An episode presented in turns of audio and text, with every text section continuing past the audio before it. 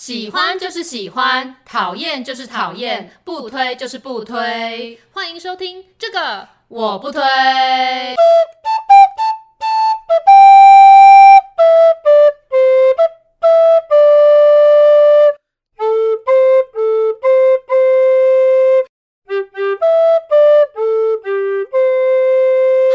我是编辑小姐 Yuli，我是瑶瑶，欢迎大家收听最新一集的这个我不推。上次有讲到呢，我们要来做一个政治新闻大挑战，但殊不知就是其实上礼拜发生的政治的事情好像没有太多，多大家可能都在关注世足吧？对，没错，对的确。所以我们刚才在吃麦味等，在开始要揭晓我们为彼此选的新闻的时候，我就只是先说这礼拜的新闻真的都没什么，我只有找到一个比较那个的，就我们两个讲出来的 同一个主题。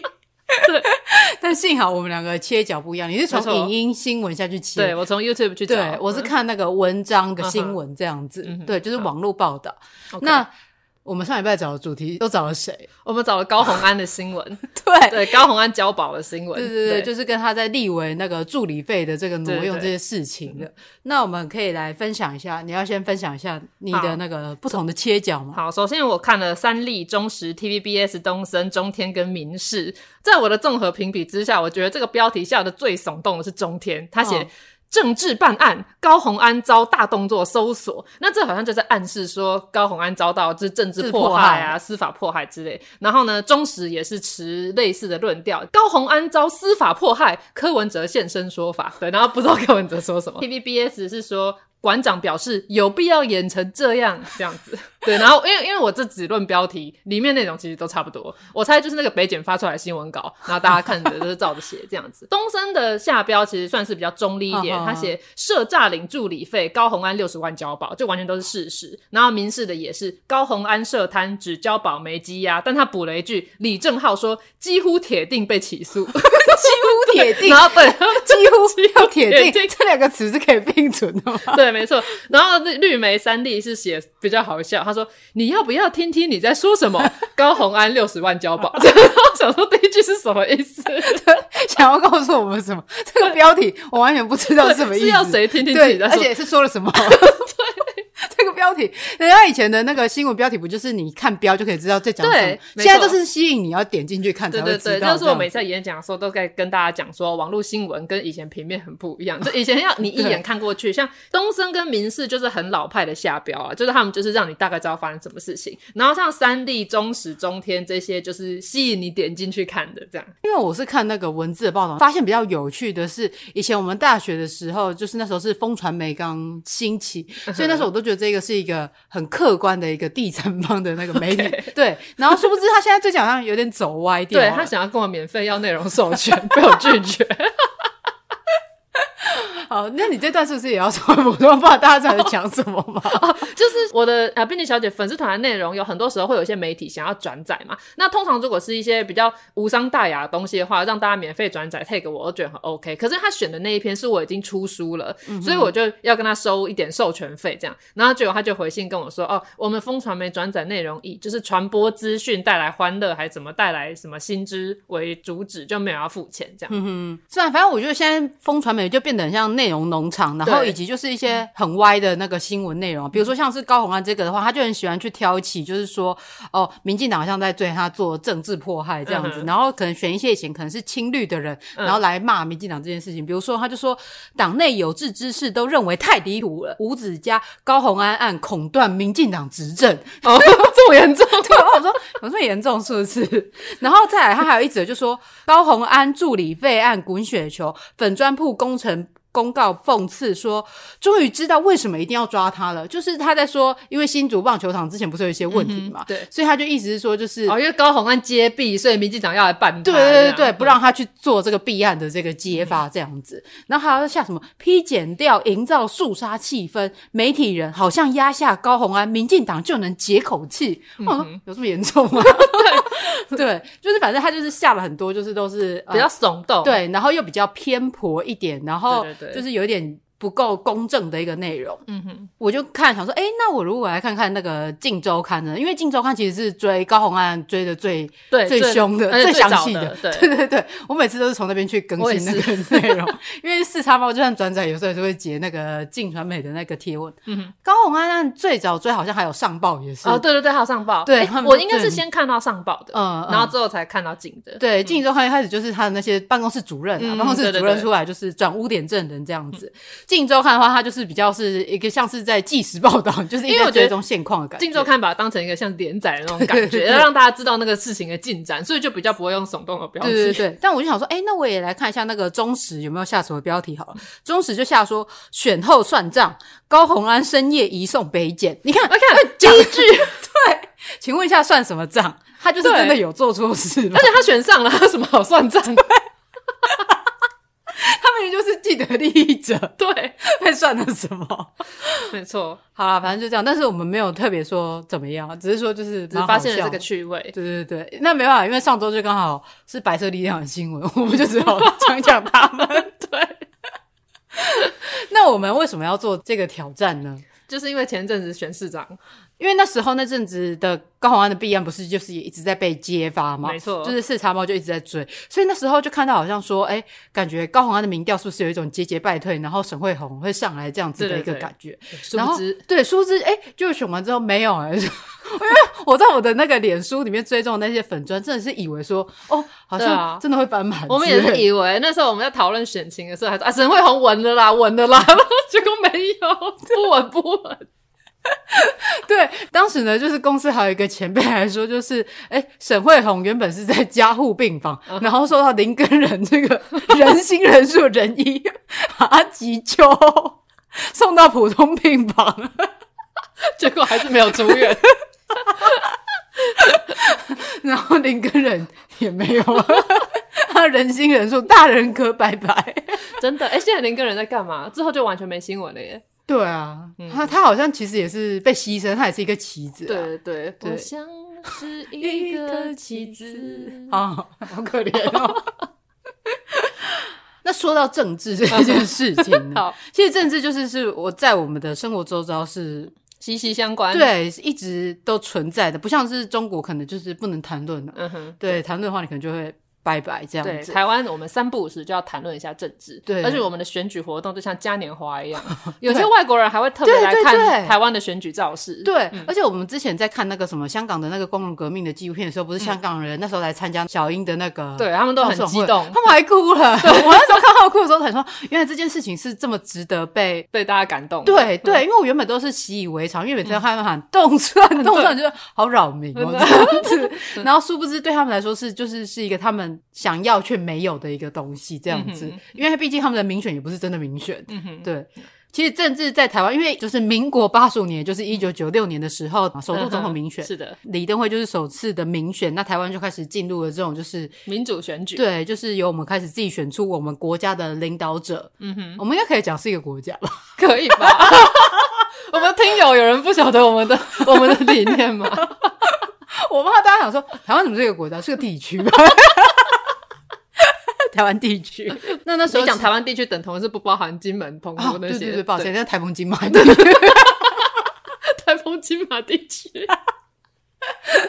反正就是从小时候就政治其实就在我们的生活周遭，只是那时候我小时候的时候都还会有贿选呢。嗯哼，对我们家是会拿到说什么五百块啊，或者是给你几千块，然后说，哎，比如说你里长选，哎，村长选谁，然后什么选谁，然后就绑一包这样子的一个选举。哦，是，现在还有吗？现哎，今年我们的一个选议员的叫做施家华的人，嗯哼，然后上一次的时候就是因为贿选，然后就是被抓到，被抓到，然后就就下台嘛，嗯，然后但他他候说是他的庄脚买，不是他自己买，反正就是演的 自己好像是无罪这样子。就今年好像听说又有 贿选的问题，又被抓到吗？他今年又选上了。哦，然后又这样，对，然后又被说有贿选之余这样子，对，因为我是听台东的朋友讲说，他们那边的就是地方的议员的什么选举贿选都还是很严重，就是对方都会说什么，哎呀，我挺你啦，我们家几票都投给你，那这就是在报价，对，然后这是报价的意思，对对，是什么？我们家五票都是你的啦，然后可能对方就会给他们，例如什么五千块之类，然后听说如果选情比较紧张，就还会加码之类的，哦，所以其实我觉得要反对贿选，就是要鼓励大家拿了钱然后不投票，然后什么意思？就他们拿钱就投给对手啊，那你这样就没有履行你的合约啊。哦，因为那个东西哪有什么合约？可是这样对方会觉得说，哎，花钱无效，就是他讲哦，那就不要花这个钱。我我自己觉得啦，就是他们一定会贿选嘛。可是当他们发现会赔钱的时候，可能就对。而且其实贿选有时候会变成另外一种形式，比如说是请大家一起吃饭，对对对，没错一样。但这种事情感觉好像很难，因为好像是有一个规范吧，就是如果你要办餐会什么，它是有一个金额的上限。那好像说如果你是做圆桌一桌的话，就很容易被讲。可是如果你是做长桌的话，就比较像是餐会，好像就比较没有问题。我听说的。这一些都是我们听说的，对，那贿选那个我们也没拿到钱，所以我们都是听说的。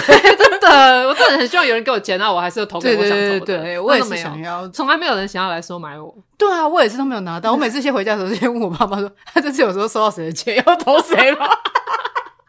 他们说什么？没有，他们说按照某人来背票。好了，那就在我长大之后，其实我们家那边就彰化那边的，不过刚才那个还是讲还是我会选，但我们家那一区就是已经没有什么人在买票，比较少遇到了。对对对对，但是我们小时候，我们的那个县长，嗯哼。卓博源先生、uh huh. 很喜欢，就是用公款做一些无微博的东西，像是杯子啊、盘子啊什么的这一类。Uh. 像我们小学毕业或者是什么拿到模范儿童，你都一定会收到一个卓博源写的诗的杯子。Uh 然后花博的时候，那个那个提袋、环保提袋上面也都是卓博源写的诗。Uh huh. 我都怀疑这种其实才是贿选吧？对啊，从可是他给你的东西又是你们不想要的。对，哎、欸，可是那个什么盘子啊、跟碗啊，还有杯子，其实是蛮实用的，你们都实用哦。对啊，应该没有坏掉。只是最好笑是，不懂为什么卓博源要在前面就是都印一个台大的校徽？为什么？对，他超怪的，他想让人家以为那是台大的周边商品。他可能就想要让大家知道说他是台大毕业吧。可是他其实他的研究所是去海洋大学念。所以我想说，奇怪，你为什么不放你最高学历的那个校徽？对，反正卓博远就是好像也已经声势已经就是下来，这几年都没有听到。对啊，他上次不是也想要选党主席吗？就好像在一开始的时候就。拜拜！哎呦，对，那这是我小时候对就是政治比较印象深刻，就是贿选这一块。这样是好事吗？我因为小时候在本来就比较在意政治的家庭长大，像我爷爷以前啊，在。呃，嘉义县还去选过县长。哦，是哦。就你如果现在去台南的司法博物馆看的话，可以看到我爷爷当年在嘉义县选县长的那个文宣的展示。当时他是党外人士嘛，因为像嘉义本来就是一个民主圣地，所以可能党外人士又特别的活跃。但是当年就没有选上，所以简单来说，我们家族本来就是一个比较关心政治的家族、嗯、啊。虽然说，就是我回去看我爷爷当年的一些旧报纸的访谈，他说许家后代不涉政治。对啊，你爷爷是对这个社会失望，大概吧。或是他觉得危险吧，因为那个年代就比较容易出事，uh uh. 所以我们许家可能就是因为爷爷的关系，就是即便亲戚之间就会有一些争执或什么的，只要一到选举，我们就非常的团结，对，然后在海外做生意的也都会回来投票这样子，uh. 所以我觉得政治就是一个维持我们许家家族命脉的一个很重要的元素。Uh. 但讲到比较有印象的事件，就是你刚刚不是说在民国八十五年那个时候开始民选嘛？那我记得那个时候，因为我爸妈就是投票嘛，当然绝对要参与这件事情的。然后我那个时候在南港的一所小学读书。我转了三所国小，那是第一所，然后那所学校叫做胡适国小，哇，听起来是一个很有思想的一所学校，就是好中国。那总之那个时候呢，我们我大概读小学一年级，嗯、然后那时候。投票的时候，我们老师在课堂上，他就问全班的小朋友说：“哎，大家知不知道现在我们台湾人可以投票啊？”然后大家说知道，然后就老师就说：“那我们班上家里支持国民党的举手，然后支持民进党的举手。”可以这样问吗？当然是不行啊，就是根本不应该，老师根本不应该问这种问题。而且那时候我们才小学一年级，但这件事情最严重的就是那时候老师说支持国民党的时候举手，支持民进党举手，然后我竟然忘记我们家支持哪一党。我那时候超紧张，因为我很怕举错，你知道吗？然后我那时候只记得说，好，我知道我们家支持的政党有一个“名”字，然后结果两个两个都有“名”，所以我那时候就是老师说国民党举手的时候，我就举手，然后那么多人举手，我就把手放下来。为什么你要放下来？因为我小时候知道我们家支持的政党是少数。对，因为那时候就是都会讲说什么，哎呀，我们就是支持民进党，要比较就是不要到处讲啊，什么怕会被骂哦之类的。所以那时候我知道我家支持的是少数，所以我就 赶快把手收起来。然后老师说支持民进党的举手，然后我才举手。然后我如果没记错的话，那时候班上大概只有三到四个小朋友举手而已。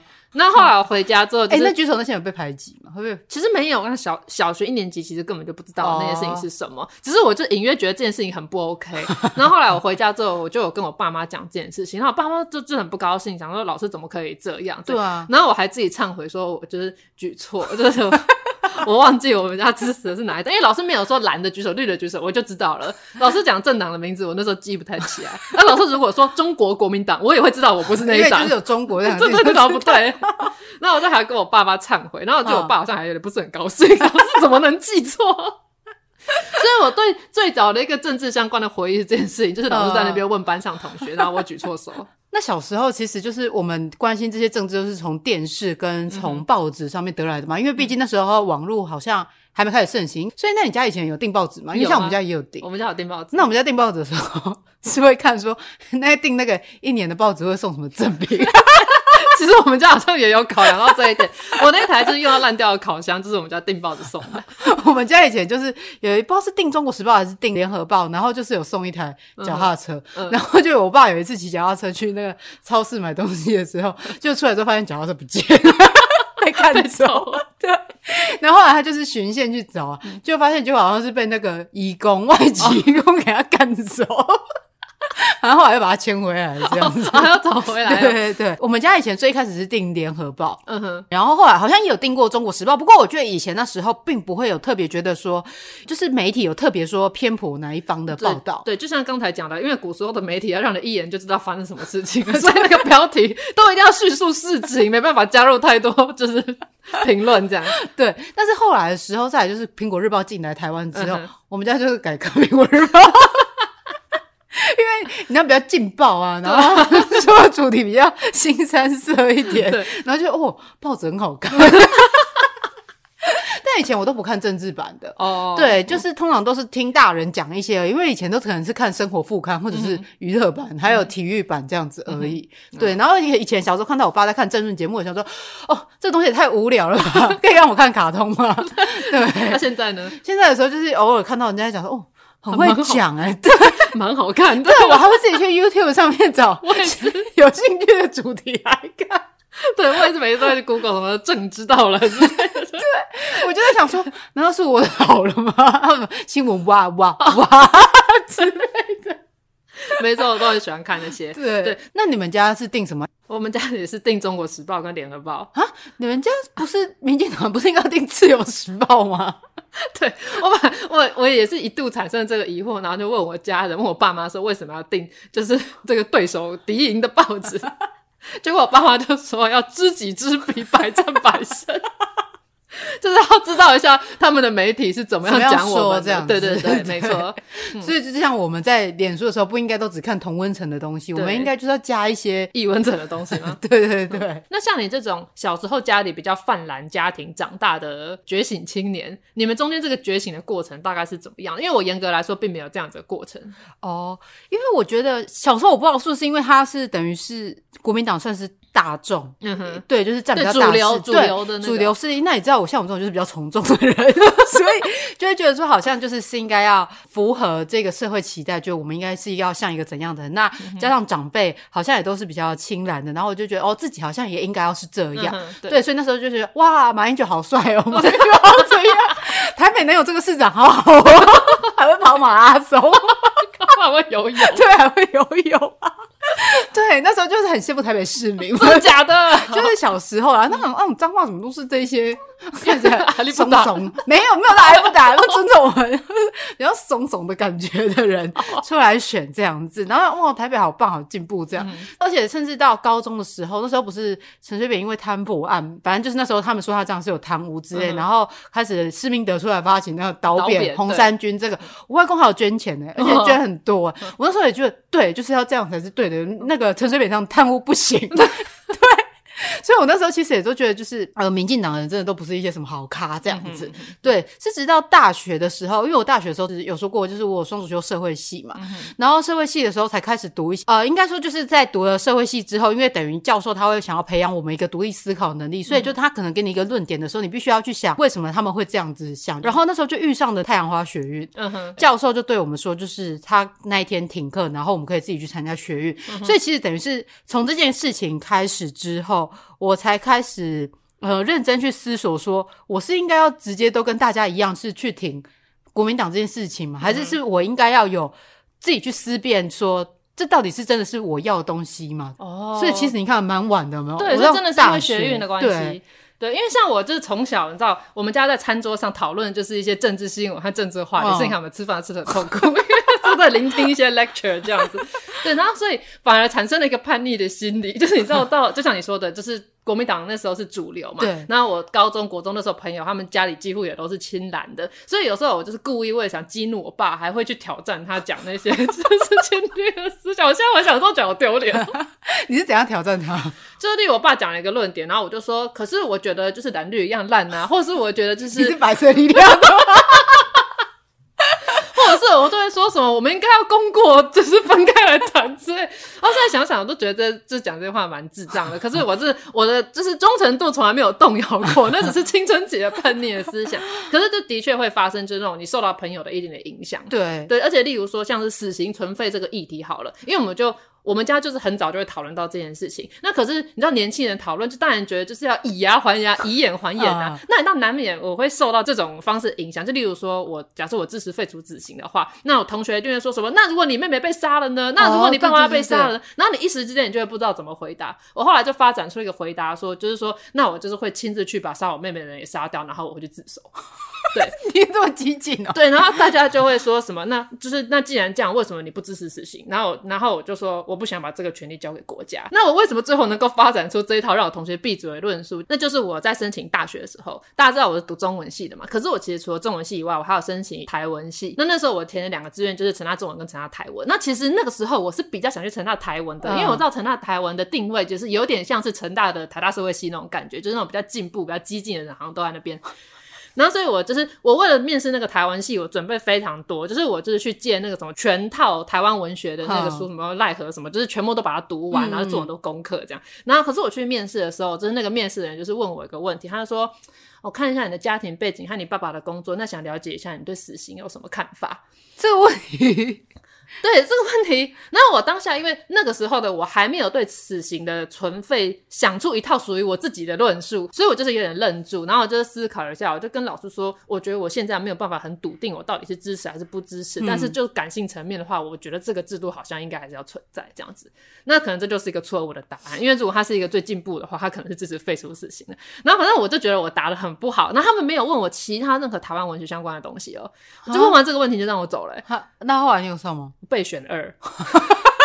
啊，你知道成大中文给我正取一嘛？这我当然就是成大中文了嘛。然后我说回来就是觉得超级不甘心的，然后我就跟我爸讲说，我被问了这个问题，但是我回答不出来。那我爸也没有告诉我到底是存好还是废好，可是他就是给我看书，他就给我一本张娟芬的《杀戮的艰难》，就他就说你就看这一本。然后我看完之后就懂了。所以现在如果有人对于死刑的存废与否就是还有疑虑的话，建议你就是看张娟芬的《杀戮的艰难》。对，你就很明白了。然后现在看到我的书柜，你应该就理解我对死刑的议题的想法了。为废除死刑而战，加害者家属，我怕我会掉粉。对了，但后来在上成大中文之后，又遇到了叶海燕老师，就是我们教中国哲学史的老师。嗯、那他那时候也讲了跟我一样的理论，他就是说不应该交给国家这个判人生死的权利。对，对，然后这个跟我家里给我的观念也是一样的，所以这就是我现在的立场。对，就是为什么国家、嗯、政府有什么资格可以扮演一个上帝的角色去判人生或死这样子？嗯，没错。但是其实这个我还是没有一个不知道到底。我觉得这个大家就是可以慢慢的思考，因为就算说我们现在有一个支持废除死刑的政党执政，但这也不会是马上要发生的事情。就像你支持台独，你也不会马上就台独。但很多人都喜欢呛说：“哎、啊，你支持台独，那你现在就宣布独立啊，或者是你支持废除死刑，那你现在就宣布废除啊。”但其实根本不可能这样，对，因为一个国家和一个制度，它是需要一个慢慢的过程，就是那是一个目标。那搞不好未来整个主流的意识想法整个改变，就又死刑又回来了，那就是也没办法。对啊，因为你政府不可能说跟民意整个背道而驰，然后就是就一直保持着这个进步的力量，说我就直接宣布台独，你是神经会有问题。对 对，所以那种直接用这种，就说那你就现在宣布台独，这种我觉得他是有一点轻的啦。对，就说你看你不敢，那怎样怎样？对啊对啊，嗯、我们自己 是吗？就很激动。对啊，可以播吗？可以吧？嗯好好，你的政治启蒙是真的蛮晚的，不过应该蛮多人都在大学的时候开始比较了解这些政治的事情。我记得我那时候叶海燕老师就是直接在上课的时候就在讲他的政治立场和他的政治理念，还直接说自己支持废死，但他是很欢迎大家在课堂上挑战他，但是都没有人要挑战他，因为他的课大家都在睡觉。你是里面唯一清醒的人吗？对，我就是有一次难得清醒的时候听的时候，哎、欸。讲的蛮有道理的，有启发性。我不知道，所以后来上课我就都有听。我不知道老师听到这样是开心的吗？好像讲他上课很催眠，又说他好像讲的东西是有内容的。那像我妹也讲说，就是她之前就说台大有一门通识课，那个老师也是一进一开始就说不要跟我说什么政治中立，我的立场就只有一个，然后就拍一下那个黑板说跟这块黑板一样绿。然后我妹就说哇，真不愧是大学。而且其实我觉得在台大里面，就是每个教授几乎都蛮勇于表达自己的立场的，因为像政治系其实就是比较偏蓝一点的，哎，绿也是了，对，你要在 偏了，然后法律系比较绿一点，就是他们各自都会有自己支持的对象，然后他们也不会觉得不应该讲出来什么之类的。对，我之前也在想说，到底为什么小学还有国高中的老师一直讲政治的时候，会让我觉得好像不应该，或者觉得很烦。哦、可是大学老师讲政治，我就觉得说，哦，这是一个思辨。那后来想说，那个原因应该是在于大学的课是我们可以自己选的。对。就是我们不是被强迫说一定要上这一门课，对啊，就算是必修课，那因为大学生也已经成年了，你理当要有办法判断说，我修这门课是因为它是必修，还是我因为认同这个老师的言论？对，我觉得啦，对，的确没错。嗯，你刚刚说你真正的政治启蒙是从三一八学院的时候开始，对，那个时候是你大几啊？我大三吧，而且那时候其实我觉得我还是就是不会一直去跟家里的人讨论政治什么之类，嗯，因为我会觉得我好像已经开始要。偏离他们期待我所要希望呈现的一个样貌了，这样子。Oh, 对对对，所以那时候我就算支持太阳花学院，我也不是那种会很激进的说一直就冲上台啊，或者是去冲的那个人，嗯、只是说可能会参与静坐啊，或者是一些活动而已。这样子。那时候我爸还问我说：“你们有没有冲进去？”我说：“爸，成大在台南。” 可是好像那时候也超多活动是成大台文系的人策动，还有那个成大零二社哦，对对对对，零二社就是蛮激进的。但我后我其实始终都没有加入成大零二社，但这个涉及感情的问题。对，又跟你的恋爱有关系。对，没错。但我记得那个呃，就是那种有警察打学生那个最严重的那天晚上，我因为隔天要考楚辞的考试，所以我就一边在读我的楚辞，然后一边在看那个新闻。你知道楚辞很难读，哦、就是你就你懂吧？然后那我修完那个课之后，我就是几乎都没有去上课，所以我就在临时抱佛脚。所以就是我朋友问我说：“哎，你有没有北上？有没有冲进去？有没有被打到？”我说：“没有，我他妈在读楚辞。” 我还记得那时候，其实我一开始用 PTT，因为 PTT 就是我到大学的时候，其实我还是不大会使用，我就只会去看那个选看老师的评价，就是选课的那个内容而已。但是就是因为发生了学运之后，就是很多的资讯其实都在 PTT 上面就是流动，所以我就是才那时候才开始每天几乎都在刷 PTT 上面看一些更新的资讯这样子。而且那时候看到那个警察打的时候，真的是会哭诶、欸、就是对啊，就会很激动，对，怎么会发生这种事？对，然后想说干嘛？很久你在干嘛？对，所以就是那时候就整个对于政治开始有一种就是跟我是真的有直接的关系，因为以前说你会觉得说呃政治这种就是好像离我很远，对对对对，但其实就是政治真的是无所不在这样子。对。那后来我记得是考完试之后，零二社跟台湾系，我不知道到底是谁策动了，就还是有包游览车上去之类。嗯、那我还有帮忙订游览车，因为那时候当时我男友是就是成大学运青年这样，对，所以我也有帮到一点小忙这样，我帮忙举牌子说，哎、欸，来第一第一车这边请车。我不知道我在干嘛。然后我们北上到立法院那边的时候，其实早就已经过了那个最关键的时期，嗯、我就是参与静坐这样子。对，然后就拍张照给我家人看，说有我也有来参与。嗯、对，而且其实我那时候会去参加的原因，最一开始也不是说因为这真的很关。这样讲一下有点奇怪，就是我是那时候会去参加这个活动，是因为我想说，诶，我是读社会系的人，我可以不关心社会嘛，所以我才去参与的，而不是说我一开始就是真的是支持游行的这个人的立场，嗯、对。对然后就是因为参与了之后，才开始会去思考说。到底什么样才是真的是你想要支持的价值？这样子，对对对，就是我觉得去到现场还是蛮重要的。对，哎、欸，不然你都在看第二手资讯。对对对对，真的都会受到那个现场的气氛给感染，这样。嗯，没错，就跟看棒球一样。对，一个从众效应。对。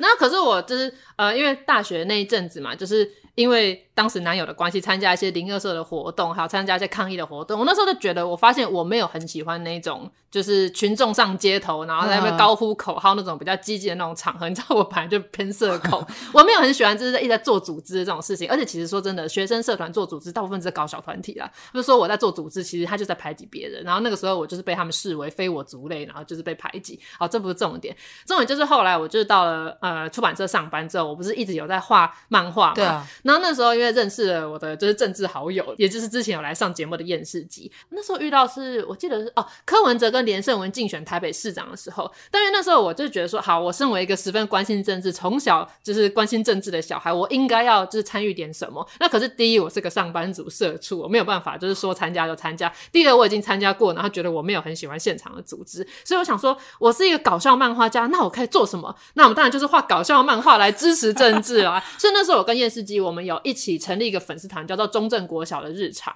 那中正国小的日常就是把台湾的政治人物。变成 Q 版小女孩，他们中正国小里面有班级，然后可能车轮班就是台湾，就是那个国民党执政就是车轮班，对，然后里面就有什么扁妹啊、马妹啊、连妹之类，然后选市长就是要选班长这样，然后全部都是女生的这样，对，全部都是女生，都是可爱小女孩这样子，所以我觉得也不是说你一定要走上街头或者是干嘛才是真正的参与政治，那其实你用你自己擅长的方式去传达也是一个方法。后来就是选用这样子的方式，真的，因为像我也是不是擅长于就是呼口号，对，还有就是那种冲撞型。的人，对，我比较文静一点。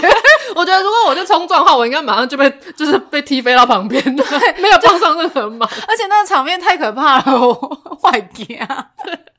真的，而且其实我在那时候就是进到出版社的时候，我其实都是蛮，因为我对于不熟的人，我都不会想要 再表明可能我的政治立场，或者是我的一些个人的一些资讯，这样，因为我不确定我是不是跟你是投缘的。然后结果，结果呢，你就是有一天你就拿着你那个爱心的杯子，然后就说。这是我阿嬷参加蔡英文基金会得到的一个杯子。对，我那时候在出版社的时候，我使用的马克杯是一个上面印着蔡英文的照片，然后好像写什么台湾第一女总统之类，然后那个杯子还是爱心的形状，我就每天用那个杯子在公司里面，就是非常坦然自若的喝咖啡。所以我想说，哦，这样子的话好像可以讲点什么，因为 我都很怕，可能有人是挺难的，或者是什么特别比较。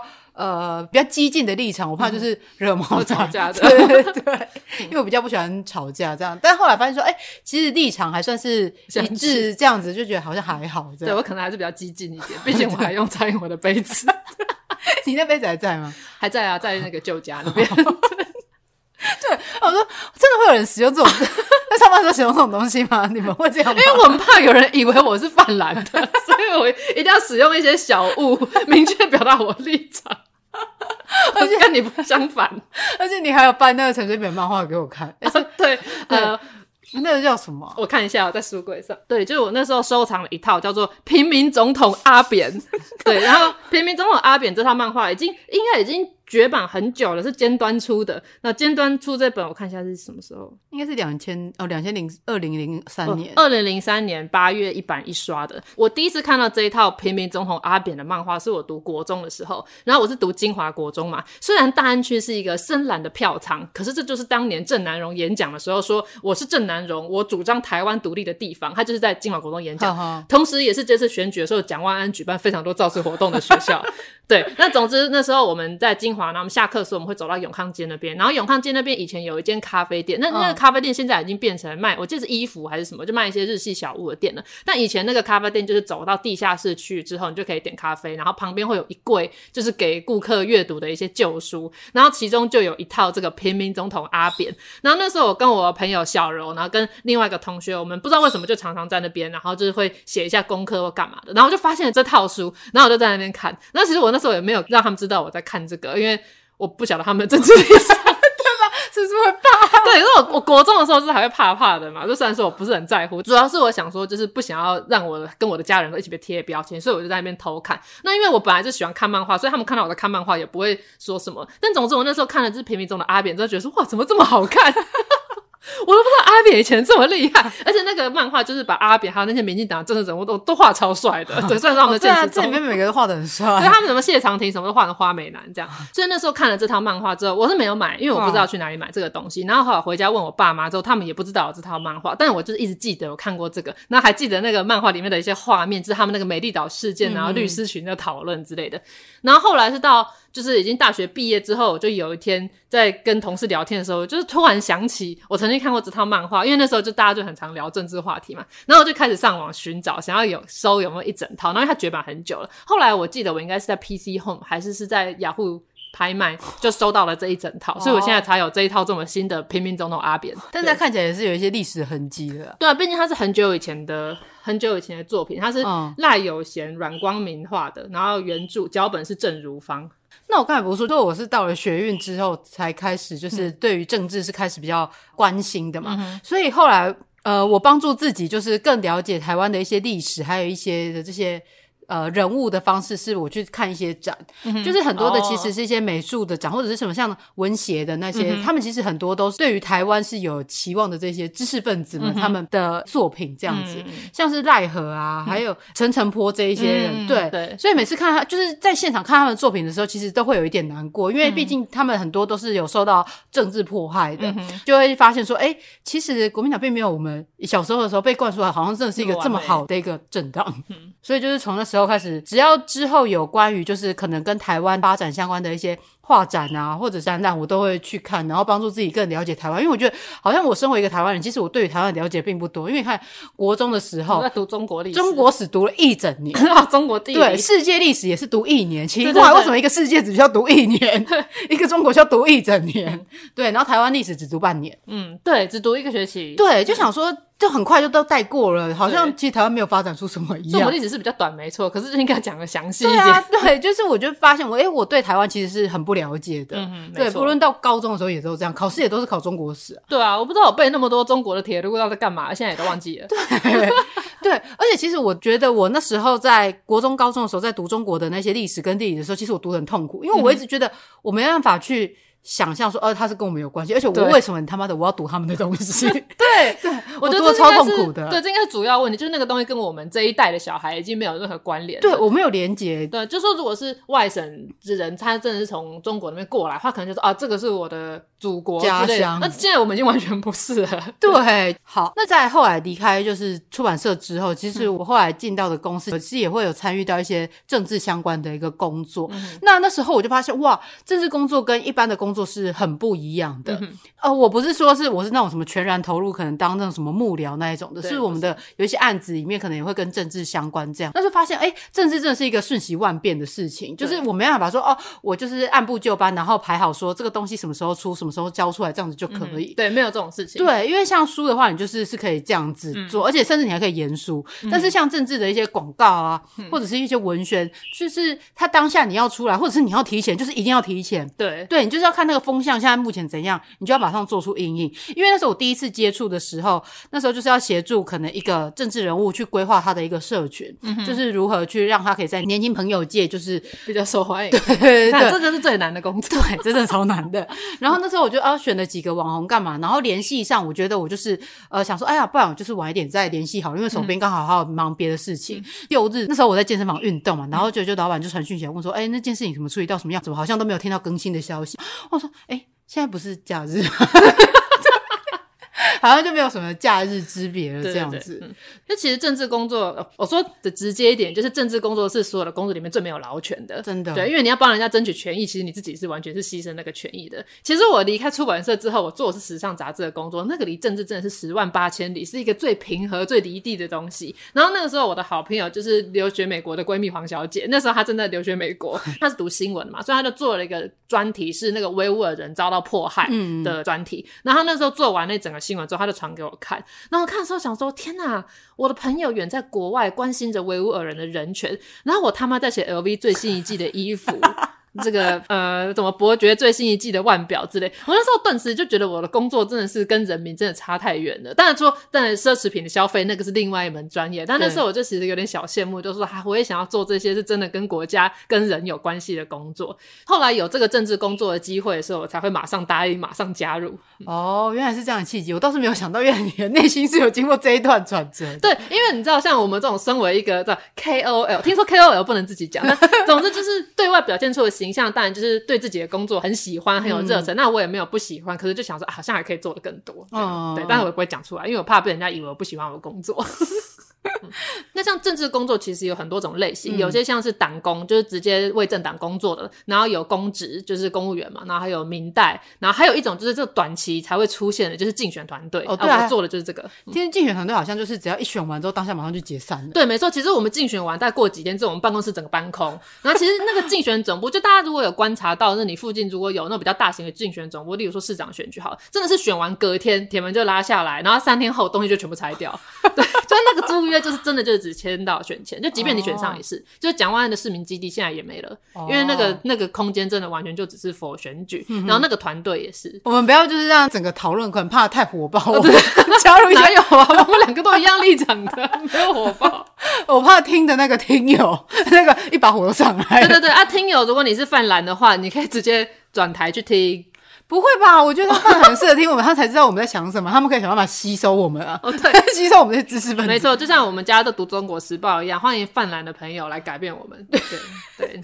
为什么会说到就是泛蓝朋友可以吸收我们这件事情呢？就是呃，在这是几年前啊，两年前，两年前，对，两年前的时候呢，就是有一个是透过朋友的一个介绍啦，嗯，就是大概两年前，那个朋友他是在时尚杂志工作，那因为时尚杂志我们会接触到一些那种经纪公司什么，所以他就间接认识了一个伊林集团的人。对，然后那个伊林。的人就问他说，他有没有认识人可以做那种一本书的专案子？然后他就想说，啊，不就是我们两个嘛？所以他就是把我们转介绍给那个人了。那时候就是因为你比较忙，所以他就是直接联系我嘛。他打电话的时候，他就开始问我说，呃，想要先跟你确认一下，就是你们是有特定的政治立场的吗？还是有钱大家赚的那一种？我想说，哎、欸，可以赚钱的，谁会不要？就说当然是有钱大家赚的那一种啊。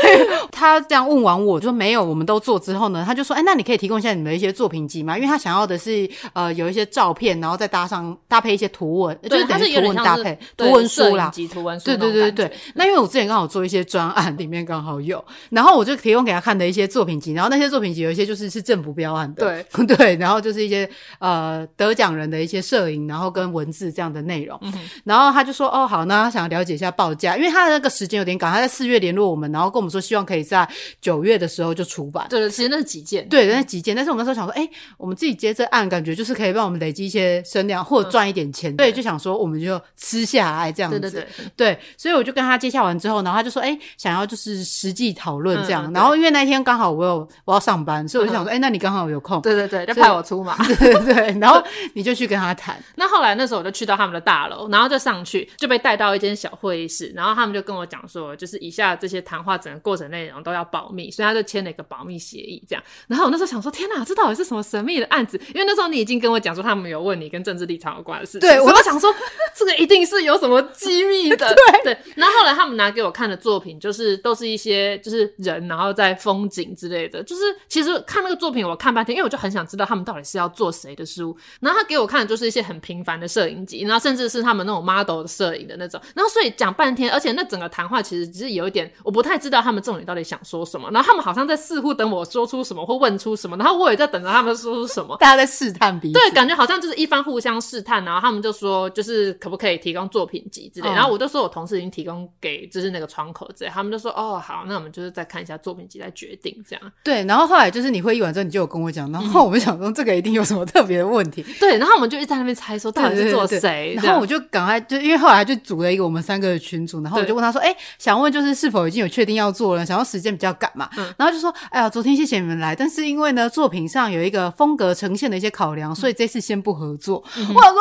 最好是啊，对 但是我们也只能说好，我没问题，期待下次有合作的机会。哦，我记得那时候他们是一直问，因为我们那时候作品比较少，然后大部分的作品就是偏绘本风，不然就是你做的那种政府标案那种。对，所以他们可能觉得我们的作品集里面没有他们要的东西，就是。表面上听起来像是这样，但是后来我们就一直想知道那本书最后到底是要做谁的书。对，然后呢，就在那一年的十二月底，我们就看到有一本书出来了，某某先生敲敲门。某先生来敲门，对，对，然后我那时候会想要确定是那本书，是因为它里面的内容跟他们跟我谈的时候讲到的元素是一样的。哦，原来是要做这本，怎么怎么不发给我？对，这很可惜没有做到，我也很想要为韩总机尽一份力。你怎么说出来？哎、欸，那我是卖超好的、欸，对、啊，想说我们那时候就可能就可以成为畅销书的编辑。对。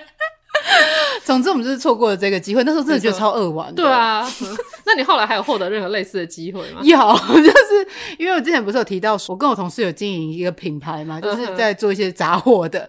对，然后我们就是有去学校摆摊，然后就就摆摊完之后，就是隔一阵子，然后就有一个人就是私讯我们的粉专，他就问我们说：“哎，你们有没有提供什么一些客制化的服务啊？”我们说：“看你想要什么客制化服务。”他就说：“选举相关的话，你们会忌讳吗？”然后我就说。不会哦，都可以谈谈看。有钱大家一起赚，就秉持着一个有钱大家赚这样的心情。他就说：“哦、呃，那你们是就是公司是在哪个地方啊？”然后我就说：“哦，在哪里？”之后他就说：“那想问你们的设计师是哪个哪个地方的人吗？”嗯、我说：“我们两个设计师都是那里的人，然 后我很想要做这个案子。”然后就说：“好哦，那有机会的话，就是我再跟你们聊聊这样子。嗯”然后我想说：“好，我们一定要帮他做，因为你知道，他就其实是我们对方立场的一个人。我们就是超想要卧底的吧？为什么？” 就很想要试试看，就后来就是我不知道是不是他可能发现我们之前有发过一些比较政治相关贴文，对台独之类的贴文，所以后来他没有找我们了。我觉得应该是吧。我觉得大部分这种案子啊，他们真的要去查我们两个的，只是光是用我的名字，他们就已经可以找到很多。但是我这个跟我同事的为什么会呢？可能找你的就很容易找到我吧。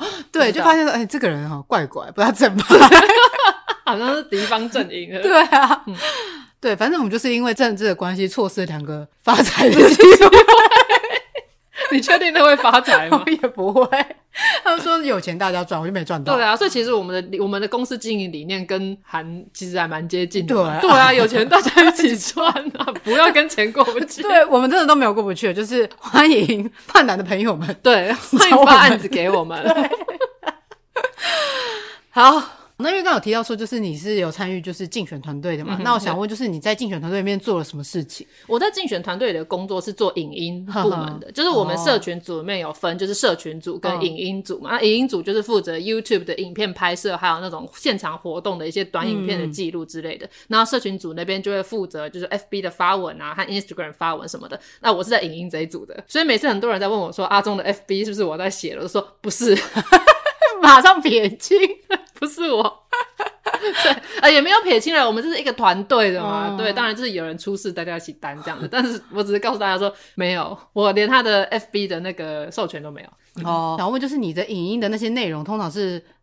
跟什么相关的哦？那跟你讲一下，我们这个工作流程大概长这样。因为每个团队的流程可能不一样，所以这个是我们这边的情况。就例如说，我们进去，可能我们三个人被找进去做影音企划，那我们就要先提出几个方案。就例如说，我们根据就是陈时中这个候选人嘛，那他可能就有他温暖的一面，或者是他趣味的一面，和他比较少的一面。所以那时候我们就是规划了好几个面向。就例如说，他可能在年轻人的支持度比较低，然后我们就有规划一系列，就是他跟年轻人互动比较多的影片。然后再来就是一定要有证件的部分嘛，所以就有一系。列的政见的影片，然后再来就是有要有一些讲他过去卫福部长政绩的影片，所以有政绩的影片，所以我们会用这种不同主题去分一系列一系列的影片。哦，对，然后可能要说跟百工百业有互动，然后就会每一集就找一个职业人来跟他 feat，像这样子。那因为这种影音的工作非常庞大，那我们 in house 的三个人其实都做一些比较像 PM 的工作嘛，嗯、就是说我们有这些，然后我们会发给不同的执行团队去做。嗯像我们公司就是因为我们部门是在设计的部门，那所以我们就是也会有接一些影音跟一些设计的平面设计的一些案子。嗯、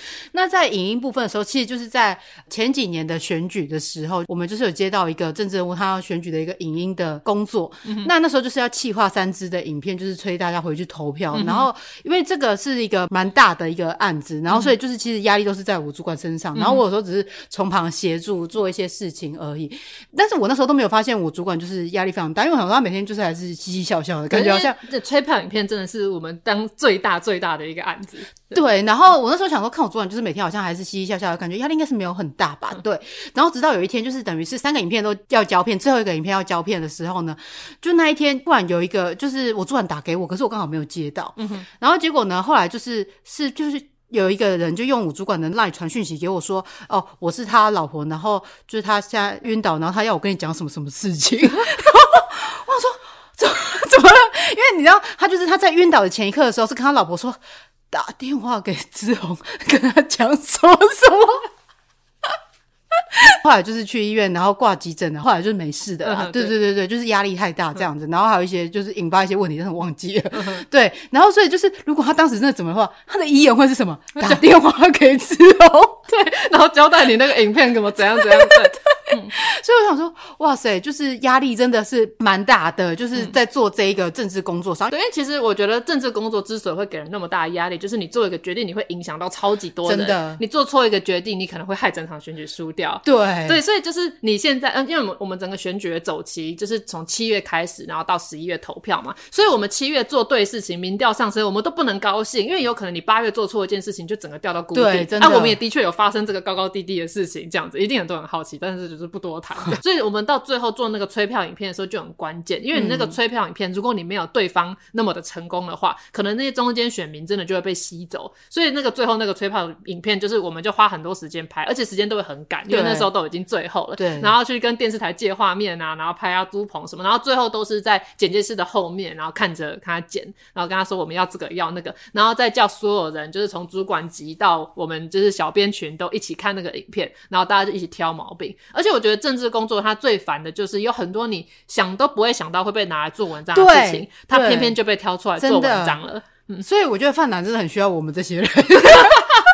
我们就是可以扮演那些黑粉啊，然后挑。对，哎、欸，我觉得我们会怎样攻击你？对不对？没错。就其实我之前也有提到，我在写文案的时候，我就会写完，然后想象自己是一个很难搞的客户，去挑自己的问题。那我们现在也是，我们做完一个东西，我们就会想象我们是最恶质的媒体，我们是最恶质的对手的一员。好，我们要怎么攻击？攻击？对。像我记得那时候陈时中就有发生一件我们真是所有人始料未及的事情，就是他去看灾，然后他穿皮鞋，然后就有很多人说在作秀，看灾还穿皮鞋怎么之类。可是那时候其实就只是上一个行程结束了，直接去。嗯所以就那时候就没有人想到说会被挑这个毛病，真的。对，而且有些影片你可能觉得只想要用幽默形式去呈现他的一些什么政绩什么之类，但是就会被拿来做文章说，嗯、哦，你为什么没有考虑到什么什么的一些问题？就是你的政治敏锐度要很高。对，可是政治敏锐度高，的时候你问题提出来，因为像我们之前发生一个很大的影片的争议，那其实那件事情在内部是有人提出来的，说怕会被拿来做文章。那可是因为当时就第一导演有导演的想法，然后剧情有这个需要，所以就是他们为了这件事情的确就开会了很久。然后这个问题不是没有人提出来，但最后那个判断啊就是错了，就他们觉得说那个是有前因后果，就是他是大家不会拿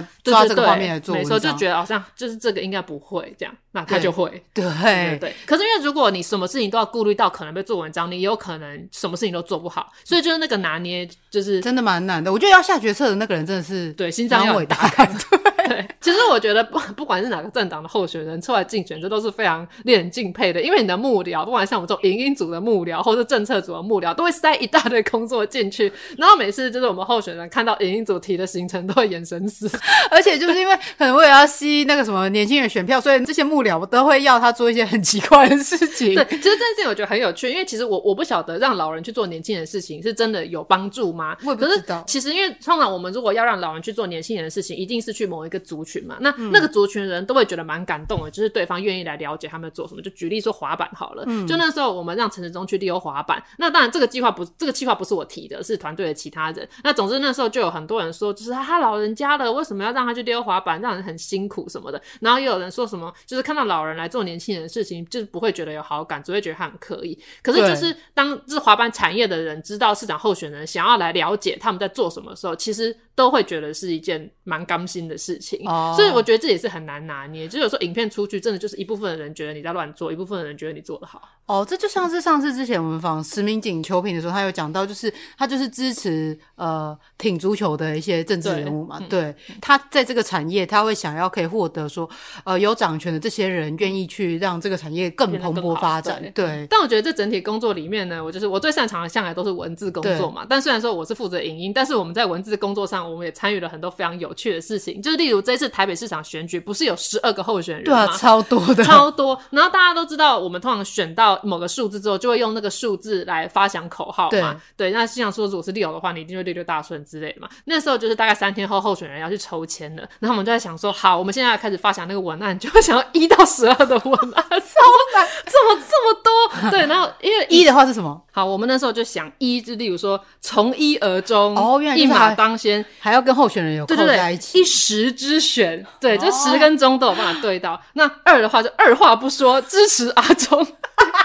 那这个其实都是大家的提案而已啦，嗯、就是后来我们不一定用这个，就是比较好笑的一些。对对对，那三很困难啊，我们做三的超无聊，沟通黄珊珊。对，我们那时候就在想说，不知道黄珊珊会不会抽到三号？嗯、如果他抽到三号，哦，那真的是，是天选之，没错。那沟通整合进步，创造市政三赢。哦，沟通整合进步，因为他的确是提出这三个，Okay. 可是这个就完全没有任何号号召力。哦、那四就是选四最好，把事做好，就是跟他的主文案 有，有扣在一起。对对对，然后五号是五刚简五连连，我挺五号陈时中，台语跟中文夹杂。因为其实要想这种数字谐音是真的蛮困难的，而且因为。每年几乎每年都有选举，然后议员也都是从一号开始抽，所以你有时候会不小心用到重复的。对，然后六的话，什么一一二六票只投六，或支持阿中六六大顺。哦，因为一一二六是选举那一天嘛。对对对，没错，就刚好。然后七是台北要七步，阿中不让步，就是要起步。我那时候看到想说什么说，我真的希望不要抽七号。我看八也是要靠北的，八是错好，八是做更好。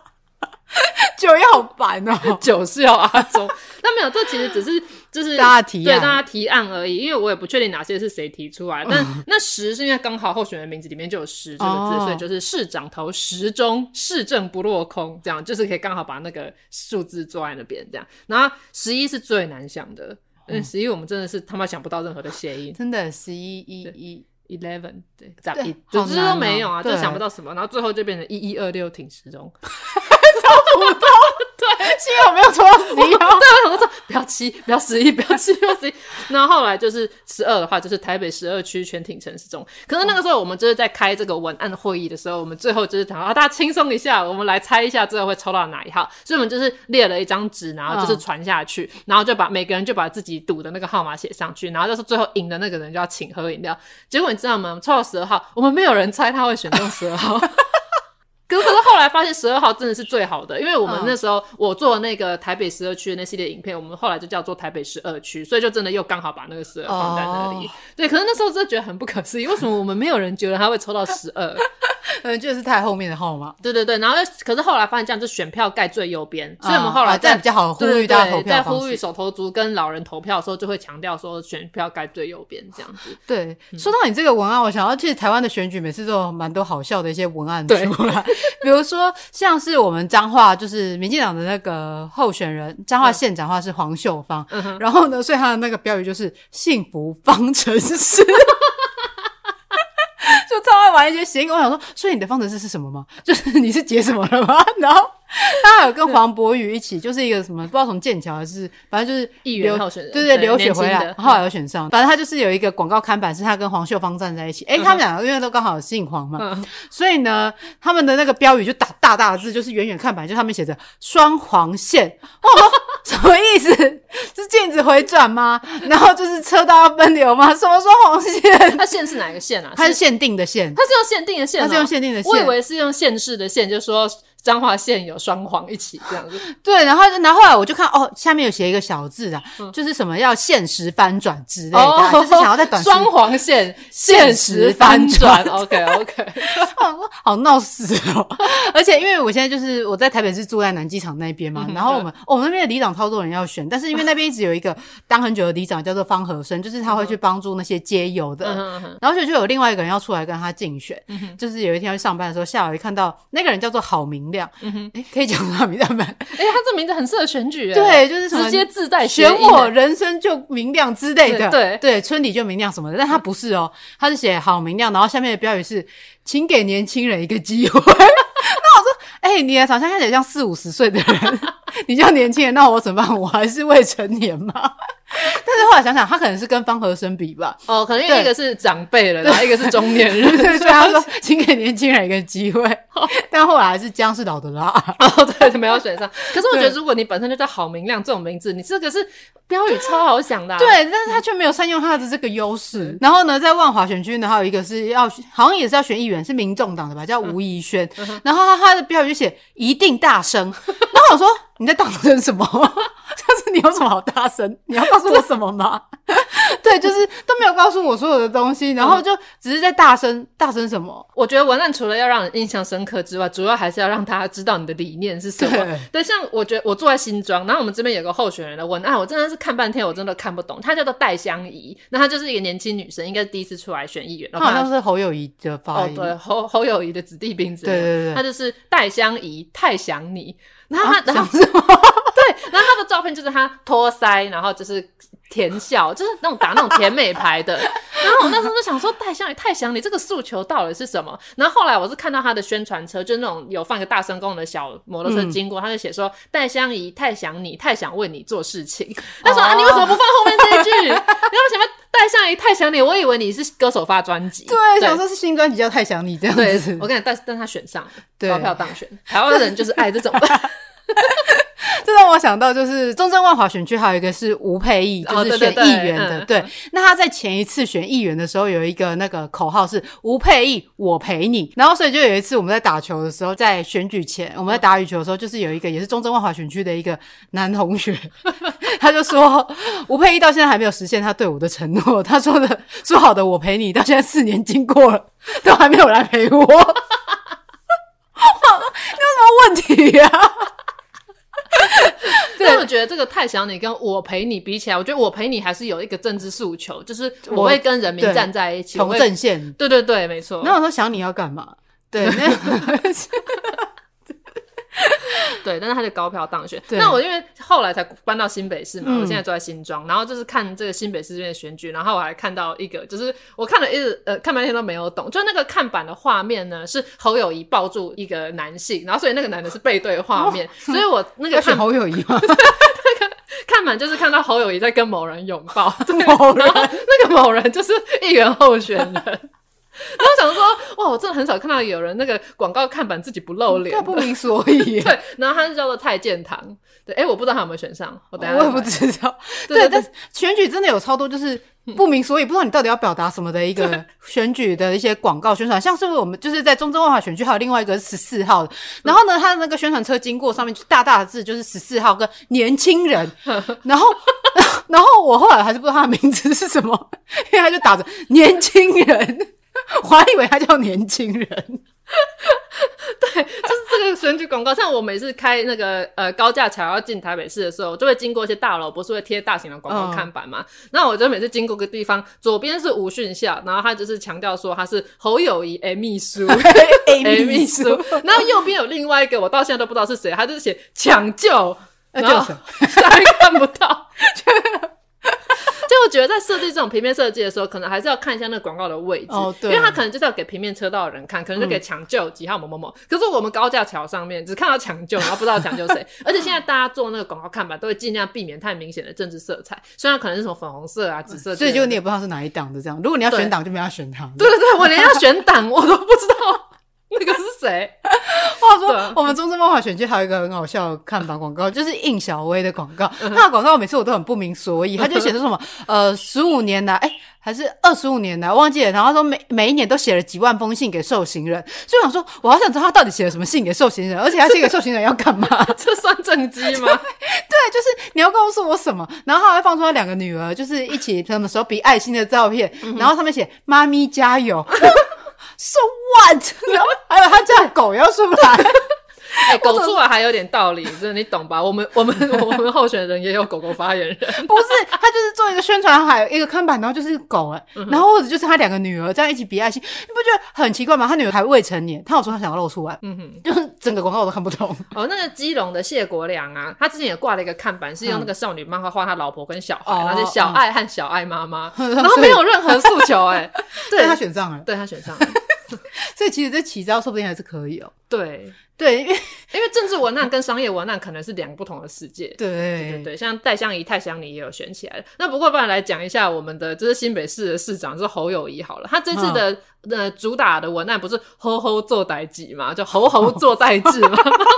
哦我那时候看了这个，因为身为一位台语母语者，你你要讲好好做事，你要讲呵呵这代机，绝对不是吼吼，就是你懂吧？就是那个谐音其实是有点没对到的。那我想说，如果你要讲呵呵这代志的话，那你一定要姓贺才能够做这件事情。可是如果你姓贺的话，我跟你打赌，百一定有百分之两兆的几率，他的文案会是李贺怎样怎样怎样，什么什么谁谁谁李贺，什么新北市李贺这样子。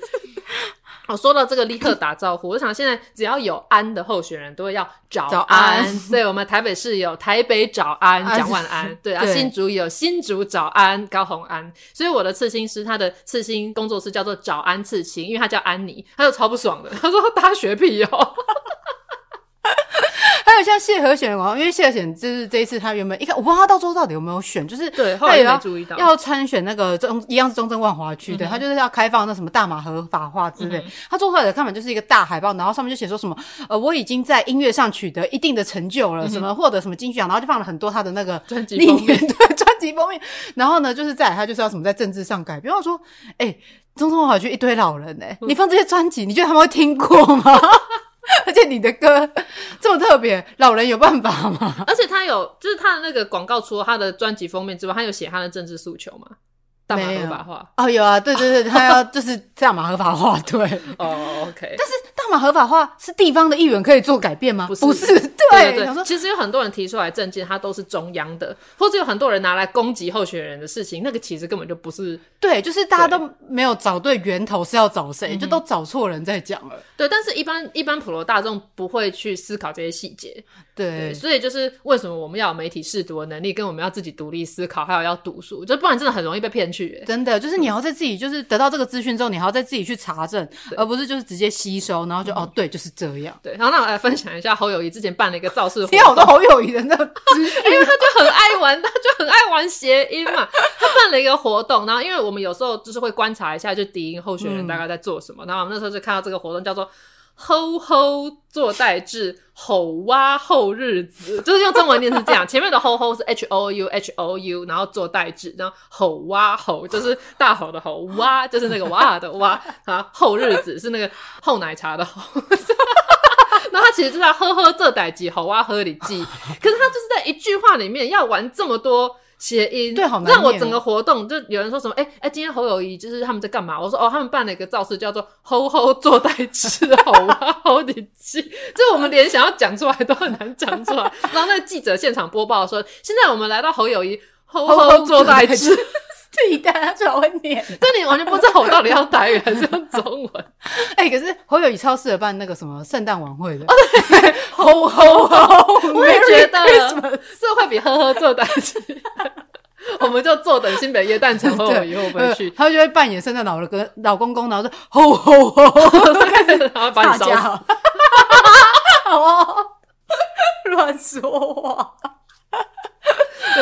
啊，那我突然想到，就是我们在就是打选战的时候，大家现在不是都会讲说我们要打空战跟陆战嘛？嗯、那空战就是基本上就是网络作战嘛。那陆战就是会去现场去，例如说扫街拜票啊，嗯、办实对红白场对，然后实体的造势。然后就是我记得有很多人在讲说，这年头就是应该要减少陆战，然后就是多做就是空战之类的。但是后来就是在跑这整个行程下来的时候，我就觉得陆战真的是有用的，因为陆战就是你会直接去跟人做接触。然后为什么要到处挂那个广告看板？就是大家都觉得说很丑，头，对，可是你会让人对你有印象。像我心中这个选区呢，有一位叫做柯明的候选人。那这个柯明呢，我们就是他在我家的巷口挂了一个很大的看板，就是跟林佳龙一起的看板。他是偏绿的，可是他现在没有民进党籍。那因为每次呢，就是小狗同事来找我说，他都会把机车停在巷口的机车停车格，然后我们就约在那边碰面，然后一起去吃饭。所以他每次打电话就说：“哎、欸，我到了，我车停在柯明那。”他说：“我到了，我车停在柯明那。”所以就是每次我就走到柯明那里去找他，然后久而久之呢，我们就会一直看到柯明的长相，然后就 是我。后来就选举说，因为其实我户籍不在这里，所以我并没有选。那但是我们就是对柯明就很有印象。之后我们选完那天回家之后，就想说，哎、欸，那看柯明有没有选上？对，然后他觉得啊，柯明落选了，柯明落选，这替他有点对，就你会觉得好像说我对柯明有一点点感情了。嗯、可是其实我根本没看过柯明本人，我也没看过柯明扫街，我就只是机车都停在柯明的看板，我就会觉得对柯明产生了一种亲切感，就主要就是那个亲切感，哦、对。对对那柯明因为好像涉及贪污，所以他现在就不挂民进党党籍。对，可是他整个看板都还是绿的。对，但我只是想到柯明没选上，就还是有一种柯明，你为什么要贪污 这种感觉。就你懂吧？所以就是你常常露脸，然后让大家看到你是真的对于取得选票是有效果。对，所以这其实就是跟那个什么“见面三分情”这句话是对，这这句话是我觉得是有根据，而且是有用的。真的，就是因为你见到面之后，你就对他有一个情感产生。然后如果你只是在网络上的时候，你就觉得一个那种互动是比较远的。对，你会觉得说这个人离你很远。对，而且其实网络上你很难去判断说，就是他可能很多人按你赞，让你觉得你成功，可能那些人可能根本就不是台北人。对，可是你真的走下去的时候，就看到说，哦，这个市场里面支持者就是大家这么多，然后你可以明显看到说哦，哪些是挺你的，对，哪些挺你的，哪些不是，因为你去市场扫街的时候，那个不挺你的人会直接那种不屑，对，很不屑啊，翻白眼啊，比较没礼貌的，就是比中指或者是就是骂人的都有哦。对，但你就是可以大概可以感受一下不同地区的那个支持度，可以感受得到。对，就是你要真的是走入人群，你才知道说你是不是真的，大家是不是真的都挺你。嗯，不要以为你在网络上声量很高，你就一定会当选。对对对，没错。好，那讲到这个成功的文案呢，我跟你讲，这个整个这一次的选举来呢，我对一个候选人最熟悉，就是嘉义县长翁章梁。为什么？是因为你阿公之前选过嘉义县长吗？是爷爷，但不是爷爷。哦、对，但不是。主要呢，是因为你知道现在选举都很流行来做竞选歌嘛。对。那我们候选人当然都有做啦，而且就是很多人都有做，像林佳龙也有做新北大翻新，新北大翻新。哎、欸，我完全没有听过。就说民进党新北市不好选吧，因为连歌没听过。但我们自己候选人，我们光是竞选歌就做了六首，就是不同风格的。然后因为很多歌手相挺这样，但是呢，我觉得竞选歌的重点呢，还是要朗朗上口，非常的洗脑，然后深入人心。那我之所以对翁章良如此有印象呢，就是翁章良有一首竞选歌。那他那首竞选歌，他其实从上一次选县长的时候，他就已经推出了第一版了。那那首歌就是今天我们的片头曲，叫做《管定酸虾郎》，他他就是这样唱：管定酸虾郎，酸后翁章梁。然后后面整个歌词呢，把他从政的经历都都唱出来。然后就是每次大家问我说：“哎，翁张良以前要做什么？”我就会说他在农委会跟社会局做过。然后他们说：“哎，你怎么知道？” 我知道，因为翁张良那首歌就有唱说：“地农委会跟社会局为咱打拼。”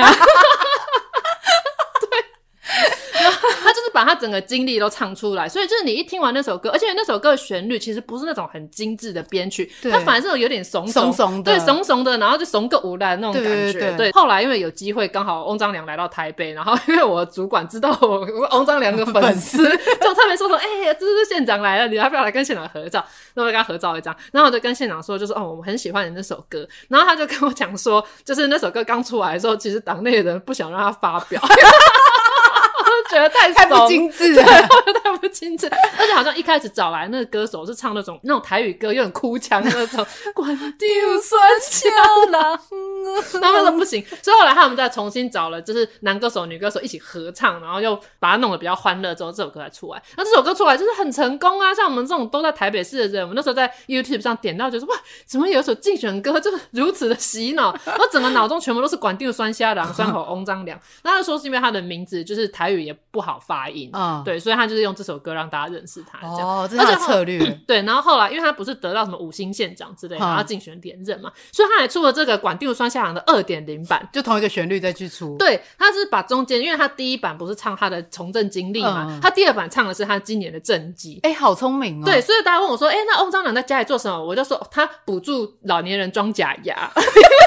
因为他里面都唱不走给吹气，是大人笑比比这样子，然后就我，然后一整首听完你就知道他做什么。他除了有这个假牙政策，然后还有长照，然后还有那个科学园区什么的，你就听完全部都知道了。所以这就是一首成功的竞选歌，然后是真正就是竞选啦。因为像有时候我们呃，可能台北的选举不知道为什么大家比较高大上一点，有时候要包装成好像不是竞选歌。对对啊，因为这个就是很直接的竞选歌，然后旋律又很洗脑，所以我觉得就是选举真的是要看当地的一个特性呢，不可以把台北的这个模式都套用在其他的县市。对，没错。而且那个他第二版的歌，他的编曲还变得比较摇滚，有我听到哎，有更新的爵士鼓。对对对，嗯，没错。所以这首歌就是已经选完这么久了，它还卡在我脑海中。对，我们刚刚还一起重听。有什么问题？嗯，所以做这个政治工作这几个月以来呢，我就是感受最深的就是这份工作之所以让人压力那么大，就像前面所说的，它真的影响到太多人。你做对做错一件事，都不只是什么你输一个错字印错那种程度的错误。那政治真的可以影响到很多人，因为你真的就是从制度去做改变，或是你选出了一个对的人，或是选出一个错的人，你有时候会选错嘛，然后会导致会整个县、整个市，或是整个国家，它就是带领着两千三百万人往一个不同的方向去。对，的确。所以为什么？就是在政坛有很多那种弃医从政的人，就是你当医生的时候，你会一个一个救。可是如果你是一个非常有理想性，然后你想要帮助更多人的话，最后都会选择这种从更大的面向去改变的。因为你做从政的话，你有机会从制度去改变，那它的难度可能更高，因为它不是说你认真读书考试去实习就能够做到，它还要被选或者要干嘛。那但是它能做出的改变就是非常大。包括弃医从文也是，嗯，因为你文字东西出去，你传播是整个更远的。对对对，虽然现在就是书都卖不好，但是就是弃医从政跟弃医从文的人会有这么多的原因，就是这个，就是一个一个救，跟你一次从整个体制去改变，跟你一次把一件事情传播给那么多人。对，但这我觉得这个也是一体两面的事情啊。嗯、如果你想要掌握整个政治权力，你也是必须要弃医从政。嗯 哦、对对，没错，就是你想要握有更大的权力去做一些。你想要做的事情，对，而且我觉得政治工作之所以很容易，为什么有人遭晶体或是干嘛，就是因为他其实工作很琐碎，就是说候选人，我为了想要让。这这一个城市有更好的未来，其实出来选，可是他就会发现，他每天的工作就是，例如说配合幕僚的什么去这个参会啊，拍那个影片啊，然后有什么让他录一段广告啊，什么东西，他就发现为什么我在做这些琐碎的事情。然后我猜，在这些琐碎的事情中，人的热情会逐渐被磨掉。对，像例如说，我们这是一个证件发表会，然后证件发表会可能我们就是会逼候选人站在那边，然后我们可能就一个录影机对着他，然后说他讲这句话的时候，他用什么表情，他用什么样的音调之类，就是我们就是会一整个晚上就是把候选人关在会议室里。面做这件事情，嗯，我觉得还有一个就是他真正的开始做这份工作的时候，嗯、他会发现其实跟一开始想象的是不一样的。对，第一次选的人可能会对很多是这样，你可能是想要达到什么样的目的，但是你的手段可能没办法是干净的手段，因为其实还是有很多有一些地方势力的一些问题啦。对，对你也不可能说哦，你就是真的就是要维持清高做这样子，因为你这样子做事情会很难。对，没错。对，就是我很推荐大家看一部电影，叫做《林肯》。可是跟林肯有关的电影太多，我其实有点不知道我讲的是哪一部。但它主要就讲说林肯在推行那个就是废除黑奴的那个法案之间，嗯、就是这是一件很崇高的事情。可是它背后同时其实用了很多可能有争议的手段去处理，就是一件对的事情，后面可能又需要对的事跟错的事去撑它，它才能够真的完成。然后所有从政的人可能都要认知到这一点，以及所有。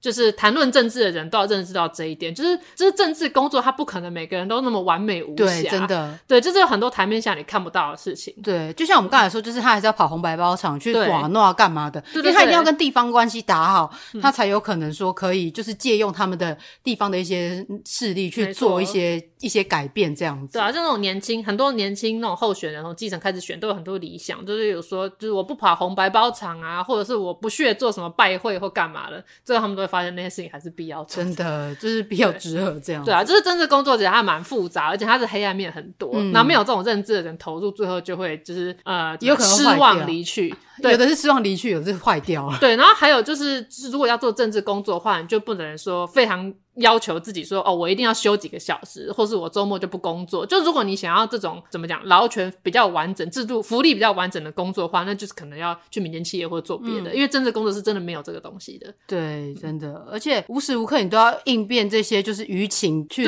做改变这样子。没错。